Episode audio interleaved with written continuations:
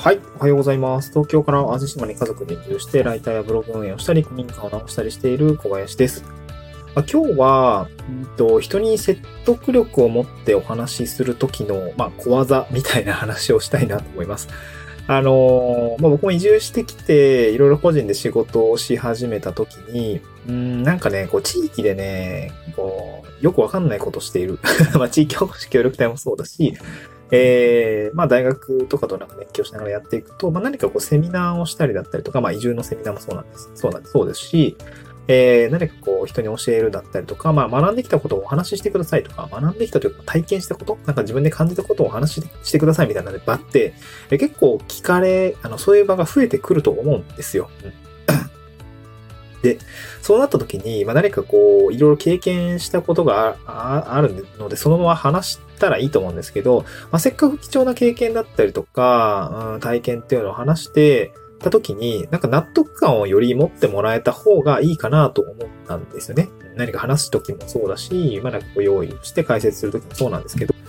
で、まあ、なんて言うんだろうな、その時、まあ、これまあコンテンツ作りにも、まあ一つ通ずるところがあって、まあ自分がブログを書いたり、ノートを書いたり、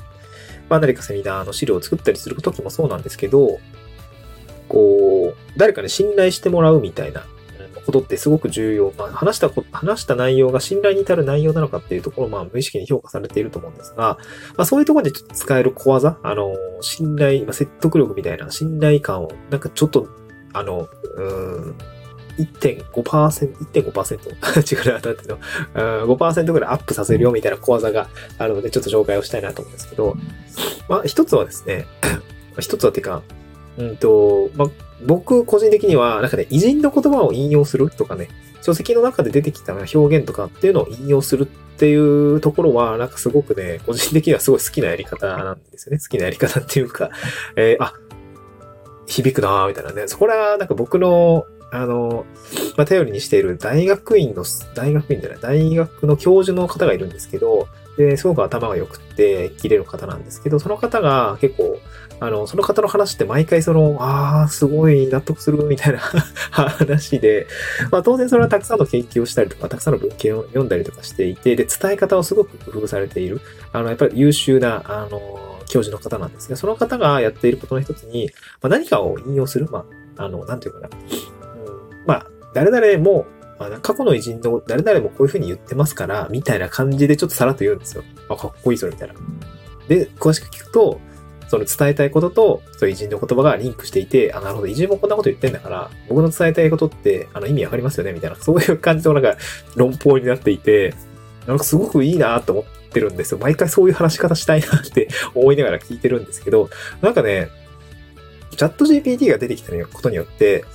なんかね、まあその上目なんだけどね、上目なんだけれども、なんかそういうことがね、しやすくなったと思ったんですよね。うん。まあ、当然、普通のこう、うん、リアルタイムにこう、事柄進行しているような会話の中ではまあそれは難しいんだけれども、なんかある程度講義資料だったりとか、セミナー資料だったりとか、ブログを書いたりしたと、ブログを書いたりコンテンツを作るときには、まあ自分で事前の準備があるじゃないですか。その時にチャット GPT で、まあこういうプランプトを打つと、なんかね、説得力がある言葉をね、あの、見つけてきてくれるみたいな あことがあります。それはどういうことかっていうと、あの、何か解説するときに、なんかこう、キーワードとかあると思うんですね。ここれこれってこういうことですみたいな。まあ、趣旨でもいいと思うんですね。うん。例えばですけど、えー、最近その大学の講義で使ったのは、なんかね、問題を解決するときには、あの、問題を大きく捉えるんじゃなくて、まあ、小さく分解をして、あのー、答えていけば、そんなにやっぱり難しくはない。まあ、因数分解的な思考って大事だよね、みたいなことをお伝えしようと思ったときに、あの、これをですね、その、まあ、チャット GPT で、その問題を小さく切り分けて解決することが重要だということを学生に伝えたいです。えー、この趣旨を歴史の偉人の言葉を引用しながら解説してっていうふうにプロンプトを打つと、あのー、なんとなくそういう感じのね、偉人のプロ、あの、偉人の言葉を、えー、用いながら解説してくれるんですよ。まあ、ただ、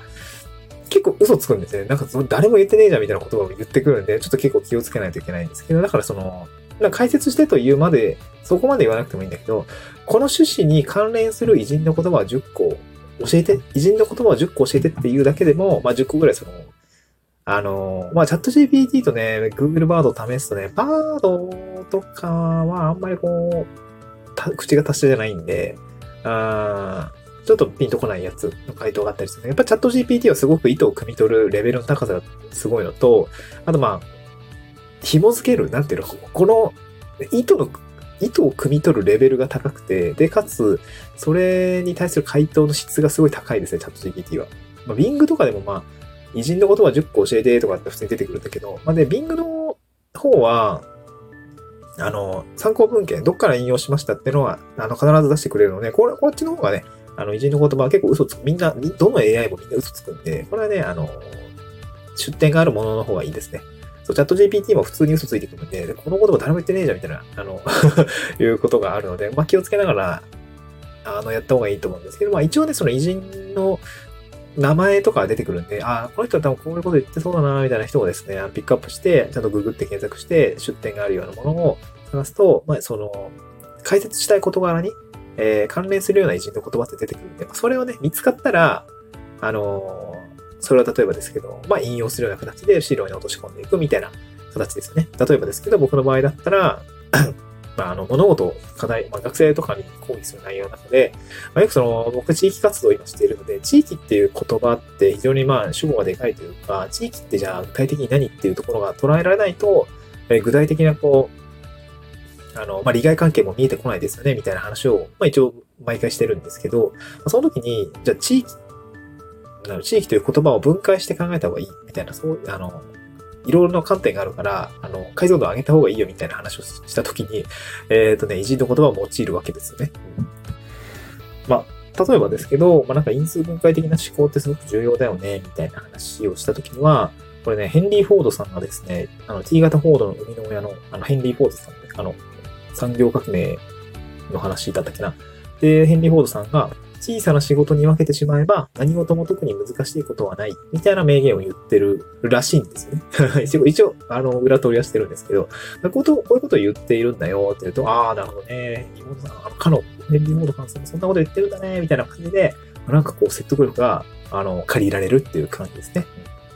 まあ、あとは、まあ、学生にもその、いろいろ地域活動するにあってはイベント企画したりとか、いろいろやったりするんですけど、うん結構なんか準備がね、あんまうまくできないみたいで、で、先生にも、なんかその逆算的な思考についてもちょっと触れてほしいみたいなこと言われていて、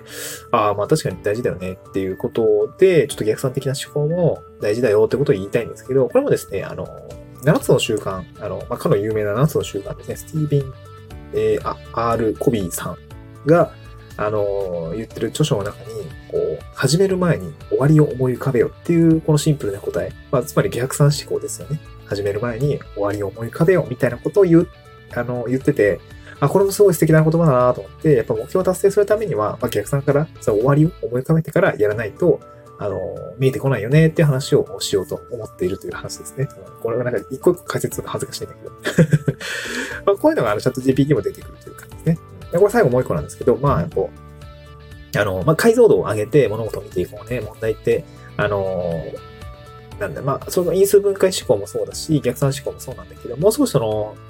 問題だったりとか課題って、まあ、もう少し課題を上げて、あの解像度を上げて見ていかないと、まあ、正しく問題で定義できないよね、みたいな話を、まあ、地域活動の中ではしているんですが、やっぱりこの中も、この問題を正しく定義するみたいなこと、解像度を上げるってことはすごく まあ、偉人の方も言っていて、まあ、これやっぱりチャット GPT とかで調べてみると、アップルのあの、やっぱりスティーブ・ジョブズさんも言ってるんですね。これは問題を正しく定義できたなら、あなたは解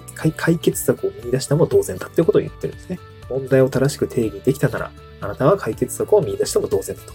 まあ、ただ問題を正しく定義するのは非常に難しいみたいな話をですね、やっていくっていうことができるので、まあ、なんていうんですかね、このスティーブ・ジョブズさんの言葉のこの眼蓄ですよね、重みというのが、あの、借りることができて、まあ、なんか自分が言自分は別に大した人間じゃないんだけど 説得力を、えー、上げることができるみたいな、そういう話をですね、あのー、今度大学でしていこうかなという話で、これ、まあ、絶対にないと思うけども、教授のとかね、大学の先生が聞いてたら非常に恥ずかしいですね。